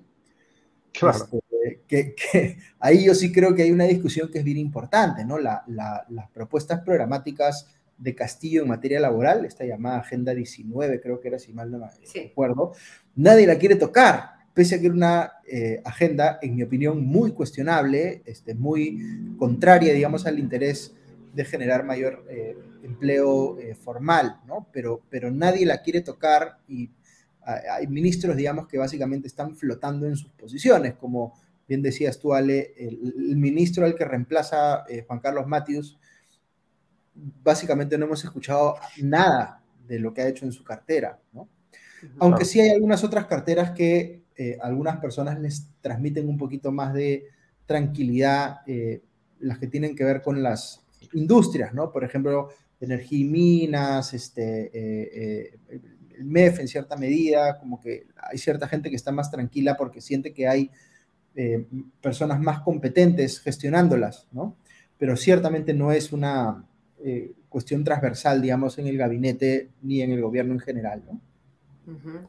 Y hablando, bueno, de capacidad y de grandes obras, ¿no? Eh, ahora miramos hacia la Municipalidad Metropolitana de Lima, donde el alcalde Rafael López Aliaga ha solicitado ya formalmente en una misiva al ministro de Defensa, Jorge Chávez Cresta, que, y lo cito textualmente, se sirva a disponer las acciones legales y operativas necesarias para que las Fuerzas Armadas se integren al patrullaje con la Policía Nacional de Perú y de los serenazgos distritales, contribuyendo a la labor preventiva, disuasiva y represiva contra la delincuencia en Lima Metropolitana. ¿no? Y ahí termino de citar la carta enviada esta semana por el, alcalde Rafael López Aliaga. Eh, además de ya los análisis que se han hecho desde la perspectiva de expertos en seguridad sobre la ineficacia de una eh, eh, estrategia como esta, ¿qué nos dice también un planteamiento así en un contexto en el que hemos visto durante meses las consecuencias terribles de la presencia de las Fuerzas Armadas en las calles para manejar, por ejemplo, una eh, protesta social? Saldo que todavía del que no hemos, digamos, no tenemos responsables, ni mucho menos, y ahora se plantea, como ha dicho el, alcalde, sacar los tanques a las calles, ponerlos en los lugares de mayor eh, eh, criminalidad y se resuelven todos los problemas de, seguridad de Lima, ¿no? ¿Cómo ves un poco el, el tema, Diego? Mira, el caso de López Aliaga es un ejemplo clarísimo y quizás el más paradigmático de lo que explicaba Augusto hace un momento, ¿no? Estamos hablando con, de un político cuyo trabajo no es, pese a que debería serlo, responder ante los problemas de la ciudadanía que lo ha elegido. Su trabajo es pelear la guerra cultural y él lo entiende como nadie y lo hace bien. O sea, es un tipo muy hábil en ese sentido. De hecho, podría ser más hábil, yo creo que no es lo suficientemente inteligente para hacerlo, eh, pero ese es su trabajo, dar este tipo de titulares, hablar. Por supuesto, esto no quiere decir que haya que despreciar el problema de seguridad que existe en el país y existe en Lima. Es un problema gravísimo y lo vivimos a diario, ¿no? Que, yo, yo, acabo de estar en Lima y he tenido que tomar ciertas medidas de seguridad porque la gente que vive en la ciudad me así me lo indica y quien cualquiera que siga las noticias es consciente de que, exista, de que existe un problema de seguridad, no solo grave, sino que va creciendo. Pero las propuestas de, de López Aliaga, y hemos visto hoy día, por ejemplo, la entrevista en el comercio, una muy buena entrevista, no recuerdo el nombre del periodista, en que lo cuestionaba y le hacía ver que las cosas que él estaba diciendo públicamente no eran las mismas que pedían los documentos, ¿no? Eh, pero es que su trabajo, hay que analizar de una manera distinta a políticos de estas características, ¿no? Porque no estamos, o sea, no es un político cuyo trabajo pase por responder a las necesidades de la ciudadanía. Es un político que está construyendo, está utilizando el altavoz que le ofrece y el escenario que le ofrece ser alcalde de Lima como una plataforma política. Pero además es una plataforma política muy acorde con la manera en que se hace política en nuestros tiempos, en la que no tienes que convocar una gran mayoría, no tienes que atraer a públicos diversos, tienes que construir una minoría suficientemente fervorosa, ¿no? Y a la que él le habla. Y es una minoría, pues que en cierta medida, de hecho, está alineada con quienes hoy en día sostienen al gobierno de Dina Boluarte, ¿no? Es una minoría que pues, tiene ciertos valores conservadores, que cree que la mano dura es la manera de eh, enfrentar a cualquier problema como el de la seguridad. Basta, hablar, basta ver los ejemplos que cita López Aliaga, ¿no? Habla de Bukele, habla de cuando, etcétera, etcétera, ¿no? Entonces, yo creo que ahí quienes nos dedicamos al análisis y a intentar explicar la realidad, tenemos que ser más inteligentes también a la hora de entender cómo estos políticos intentan manipular la, eh, la, manera en que cubrimos y entendemos su trabajo. ¿no? Y López Aliaga es lo que hace. López Aliaga está haciendo lo mismo que hacía como candidato a la presidencia, solo que ahora lo está haciendo desde el altavoz y el, y el escenario que le ofrece la alcaldía de Lima. ¿Cómo va su gestión municipal? Vete a saber. ¿Ustedes saben? ¿Alguien sabe? ¿Alguien ha visto? ¿Alguien sabe quién? No, nadie sabe, porque no importa, porque eso no es lo primordial para él. Lo primordial es luchar esta guerra cultural que hasta hace tres días se peleaba en Twitter, ¿no? Y hoy en día, pues Twitter ya no se utiliza de esta manera. Y hoy, gracias a los altavoces que posee, porque pues, es el alcalde de Lima, eso es lo que está haciendo. Entonces, mañana, si mañana, va, si mañana es necesario decir que hay que llamar a los SWAT, va a decir que te, vengan los SWAT. O sea, porque eso es lo que le pide, entre comillas, su audiencia, ¿no? Augusto. Em, yo creo que en el Perú se juntan un montón de factores que hacen que sea políticamente rentable ser eh, populista en los temas de seguridad ciudadana, ¿no? Hacer populismo punitivo, como se le llama. Porque la gente está efectivamente desesperada con la situación, con el status quo de extorsiones y sicariatos y demás, y eso no cabe más que empatizar. De repente algunos no lo vivimos en el día a día, pero es una situación realmente crítica. este, eh, eh, nadie sienta que se, siente que se está haciendo algo serio al respecto y en esa desesperación yo creo que la gente está pensando en, pucha, de repente, de repente, ¿no es cierto? Si salen los militares a, las calles, al menos van a este, e, e, escarmentar más a la gente o van a agarrar a balazos a los que le disparan a los serenos, en fin. Entonces, e, está, está, me imagino, mucha gente en un plan de, qué más da, o sea, todas las otras cosas que están haciendo no están funcionando, ¿no? Pero, eh, sin duda podemos tener una discusión más este, de, de, tipo de política pública para tratar de entender si una estrategia así funcionaría o ¿no? Yo tendría a pensar que no, pero ahí hay una discusión que se puede tener. Pero luego hay otra eh, forma de ver esto que se está proponiendo que tiene más que ver con eh, los controles que debe tener una eh, democracia frente al uso de la fuerza, ¿no? Ya hemos tenido esta discusión vinculada a cómo se ha gestionado la protesta en los últimos meses, ¿no es cierto? Pero cuando uno se imagina a un político sacando a los militares en las calles, si ese político casualmente es uno con el cual uno está ideológicamente eh, cercano, este, de repente no le hace tanto, no le genera tanta preocupación, pero uno siempre tiene que ponerse en la posición de que el que va a sacar los militares a la calle es el que está en las antípodas de la posición política en la que uno está. Porque no importa que lo haga ahora, el político con el que uno coincide. Lo que está haciendo ese político es está generando un precedente para que lo pueda hacer también más adelante el político con el que uno discrepa. Incluso el político con el que uno coincide puede tener una deriva autoritaria que lo lleve a mal utilizar, digamos, ese, eh, eh, digamos, eh, esa herramienta de tener a los militares en las calles. Entonces, si uno está, por ejemplo, ideológicamente de acuerdo con López Aliaga, tendría que imaginarse a Pedro Castillo el 5 de abril pasado, cuando Pedro Castillo quiso hacer una inmovilización eh, social obligatoria ese día para que no le hagan una protesta en contra, ¿no es cierto? Sacando a los militares para reprimir a las 5.000, 6.000 personas que creo que salieron a la calle ese día, ¿no? Entonces, hay que ponerse en esos escenarios. Eh, eh, yo creo que eh, es muy peligroso, independientemente del color político, digamos, del gobernante de turno este, o del nivel del gobierno en el que esté, central, este, municipal, este, etcétera.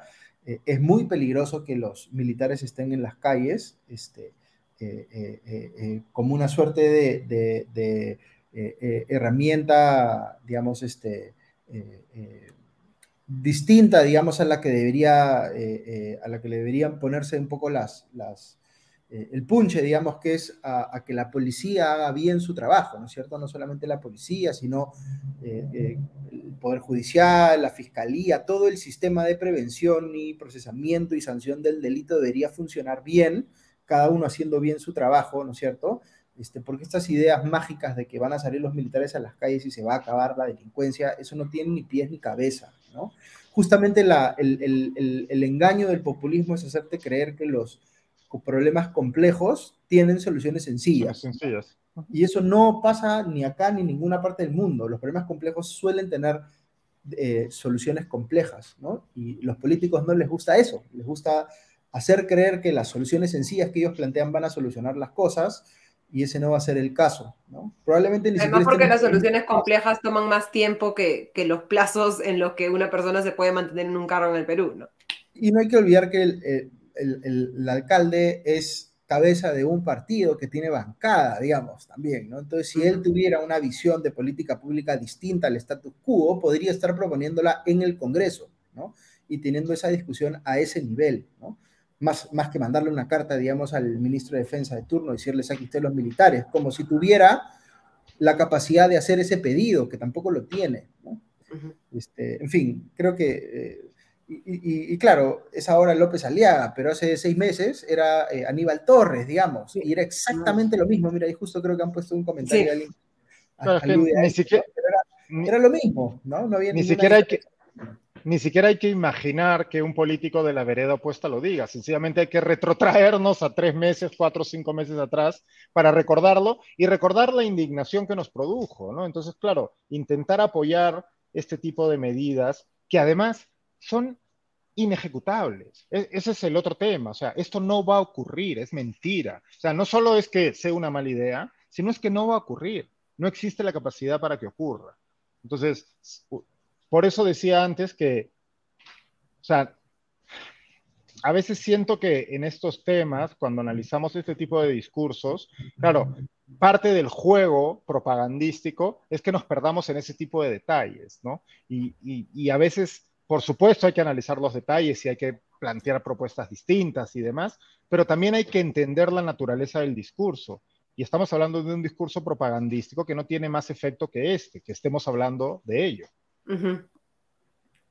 Exactamente. Bueno, igual tenemos que lamentablemente hablar de ello porque... sin duda, pero hay que entenderlo, pero hay que entenderlo, pero hay que entender la naturaleza del discurso, hay que ser conscientes de la naturaleza propagandística de lo que dice el señor López Aliaga, como lo decía en su momento el señor Aníbal Torres y lo criticábamos de, la misma manera, ¿no? Sí, y como, el tema de la, como el tema de la pena de muerte. La pena de muerte, que también lo han sacado esta semana, que es el viejo confiable tema de la pena de muerte, que hace que la gente inflame, digamos, este, se inflame eh, eh, eh, y asuma una posición política fuerte porque es un tema que polariza, ¿no? Sirve, digamos, al interés de corto plazo del político. Claro, veía en la, entrevista que, dio López Aliaga al comercio, es Ricardo León, el periodista, por cierto, quien ha estado en este programa en, alguna ocasión. ahora ya no era Bukele, no era Singapur porque decía que Singapur tuvo en su momento una pena de muerte contra corrupción, para la corrupción, ¿no? Y es como, pero, y volvemos a lo que analizaba Augusto al inicio de este programa, ¿no? Y es como, sí, bueno, tenemos seis o siete presidentes, ya sea en la cárcel o camino esto, y esto no ha hecho que la gente cambie. ¿Por qué va a ser distinto si se les... Pena de muerte, sí, bueno, sí, señor, sí, pena de muerte. Para empezar tendríamos que salirnos de, una serie de tratados internacionales que ya sabemos que no les gustan, ¿no? Pero, de nuevo, todo esto no es más que propaganda, no es más que ruido y que está orientado única y exclusivamente a satisfacer eh, el, apetito de, sus, de, ciertas, de, ciertos sectores del espectro eh, ideológico de la ciudadanía. Bueno, y, recordemos, como bien tú decías, estas propuestas que veíamos en Aníbal Torres y en Rafael López Aliaga, quien también propone la, pena de muerte para políticos corruptos es Santa Grumala, ¿no? Este... y, de manera más espectacular, además, ¿no? Probablemente fusilados en la Plaza San Martín. A mí eso me da más miedo que lo otro, pero no sé si vaya a ser muy efectivo.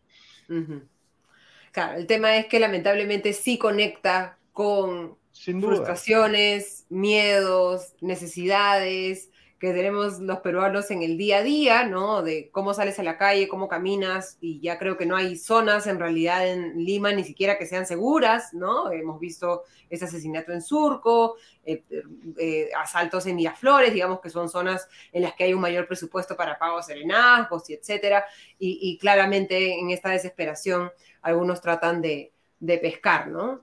Pero además, aquí hay que recordar algo. El alcalde de Lima es responsable de la gerencia de seguridad municipal. O sea, sí tiene atribuciones en estos temas, no tiene ninguna necesidad, digamos, puede empezar por ordenar su casa en lugar de estar proponiendo este, este, estos insentidos e irrealizables, ¿no? Veo que alguien en los comentarios que, que, nos está viendo dice que en Cuarto Poder eh, estaban entrevistando a López Aliaga y ahora quiere eh, quiere generar un sistema de delación ciudadana que le va a pagar a los vecinos que denuncien a delincuentes, ¿no? Esto es este 21 Jump Street, ¿no? Es, llevado a, la alcaldía de Lima. Pero claro, y le preguntan, evidentemente, no sé quién será la periodista o el periodista que lo está entrevistando, y le pregunta cómo se va a hacer eso, y por supuesto no tiene ninguna respuesta al respecto, ¿no? Porque no, no es sino parte de esta estrategia propagandística que es parte de su discurso habitual y que además lastimosamente no, no es solo él, esto es habitual en casi toda nuestra clase política. ¿no? Ya se está estableciendo como el, el estilo, lamentablemente, ¿no? Y, y, el, y, el, problema de que sea el estilo es que hay una competencia de quién dice lo más estrambótico posible, ¿no? Y ahí cuando, cuando, cuando terminamos, cuando eh, paramos. Queríamos ir terminando, pero solamente para mencionar que hoy es el día del libro, eh, un recuerdo de que todos debemos encontrar tiempo en nuestros complicados días y nuestras ajetreadas agendas para coger un libro y o salir un poco de la realidad o entrar un poco más a la realidad dependiendo de qué libro cojamos. No sé si Diego Augusto se animan a dar alguna recomendación de, de lectura para quienes nos siguen hoy en Comité de Domingo. ¿Das tú primero, Augusto, o voy yo? Ah, dale tú, dale tú. Yo tengo dos, son dos, dos de los libros que más he disfrutado últimamente. Uno es este, es ahí, pero voy a quitar el. Sí, sí, el blue. Ah, ahí lo ve. A ver. Es, se llama The Shards, es la última novela de Bret Easton Ellis, que es un novelista que a mí me interesa mucho. Eh, déjame ver si puedo quitar el background para que vean bien el libro. Creo que ahí está. Sí. Es la última novela de Bret Easton Ellis, que es un autor que a mí siempre me ha interesado. Últimamente me había dejado de interesar bastante. Publicó este libro que además tiene una particularidad, que lo publicó primero en un podcast, en un podcast de pago que tiene él, y él leía el libro, leía los capítulos, son varios, eran horas de lectura. El libro fue un éxito en podcast y luego se publicó ya en la edición en papel. Eh, se los recomiendo mucho sé que está a punto de ser publicado en español para aquellos que no lean en inglés. Es una estupenda novela y esta semana se anunció que HBO había comprado los derechos para hacer una serie. Y ya sabemos que las series de HBO siempre son garantía de calidad. Y el otro es un libro de un autor peruano que compré ahora en Lima, que es un autor que, bueno, lo conozco, el disclosure aquí, es amigo mío, fue columnista en Perú 21 cuando yo era editor, es Pierre Castro Sandoval, el libro se llama Diario de Domingo. Es, está vendido y anunciado como una novela eh, juvenil, pero créanme que se lo van a pasar súper bien. Es una, una, novela que además está ilustrada por él mismo. Se los recomiendo muchísimo. ¿Augusto? Yo traje algunos libros también que me he comprado, aprovechando para recomendar. No sé si se alcanza a ver. A, a, propósito de lo que estábamos conversando, este se llama Spreading Hate, ¿no? Difundiendo odio de Daniel Weiman, que fue un profesor de un curso que hice yo en, en, Georgetown, bien interesante, habla sobre el, el, surgimiento del terrorismo de supremacistas blancos. Luego, Federico Finchelstein, La historia de la mentira fascista. Es estupendo ese libro, sí. Por empezar. Y para que vean que tengo intereses diferentes. Breve historia de la igualdad de Thomas Piketty. Yo leí su libro Capital en el siglo XXI tiempo atrás, así que ahora vamos a ver qué es lo último que he escrito. Sí. Bueno, yo recomiendo este, de la versión en español se llama Contra el feminismo blanco, de la periodista pakistaní estadounidense Rafia Zakaria, que es un, como le dicen los gringos, un wake up call, ¿no? De cuáles son cuáles deberían ser los principales intereses del feminismo y cómo hacemos que sea eh, más, como se dice, interseccional, es decir, no solamente pensemos en los objetivos de las mujeres de la realidad de cada uno, yo como una persona que he podido acceder a una educación universitaria, tengo un acceso a trabajo, de repente mis necesidades y mis requerimientos y mis eh, expectativas del feminismo son completamente distintas a otras mujeres que no han tenido esas oportunidades y que más bien tenemos que empezar a, pensar en, eso, ¿no? No es solo lo que requiere o lo que plantea el feminismo de una eh, eh, posición de privilegio, que es, digamos, la cara del feminismo, sino más bien pensar en qué otras cosas se tienen que discutir, hacer y qué cosas deberíamos empezar a también a dejar de lado en la discusión del feminismo. Así que ese es el que les recomiendo contra el feminismo blanco, es la, el título en español. Queremos agradecerles entonces a Ah, me debo a mí mismo regalarlo, no hemos entendido nada. Ese hay que, hay que recomendarlo, el libro de, Diego Salazar, excelente libro. Todavía hay, todavía hay ejemplares. Me han llegado mis regalías hace una semana y todavía se está vendiendo, así que pueden encontrarlo en librerías en Lima. Están lamentando que Augusto dicen que eres caviar, este, y que son las malas influencias de Diego. hay que leer de todo, siempre hay que leer de todo. Todo, todo hay que leer. Exactamente, y mientras más nos reten los libros, mientras más nos contradigan, mejor es el, el, producto de la lectura. Muchísimas gracias, Diego. Muchísimas gracias, Augusto, por acompañarnos esta noche nuevamente en Comité Domingo. Que tengan la mejor semana posible. Que empiecen bien la semana. Vamos a ver Succession. Bye. Exactamente, a eso me voy yo también. Muchas gracias a todos. Gracias a ustedes por acompañarnos en esta edición de Comité de Domingo. Les deseo una excelente semana. Les agradezco a todos por sus buenos comentarios sobre el programa. Les sugiero que revisen nuestra descripción. Ahí pueden encontrar un link a nuestra nueva página web del Comité de Lectura en la que podrán suscribirse a nuestros podcasts de noticias políticas con Augusto Tause, mi, mi podcast diario de noticias económicas y el podcast tres veces de la semana de escena internacional con Farid Cajat. Muchísimas gracias a cada uno de ustedes. Nos reencontramos el próximo domingo. Hasta entonces.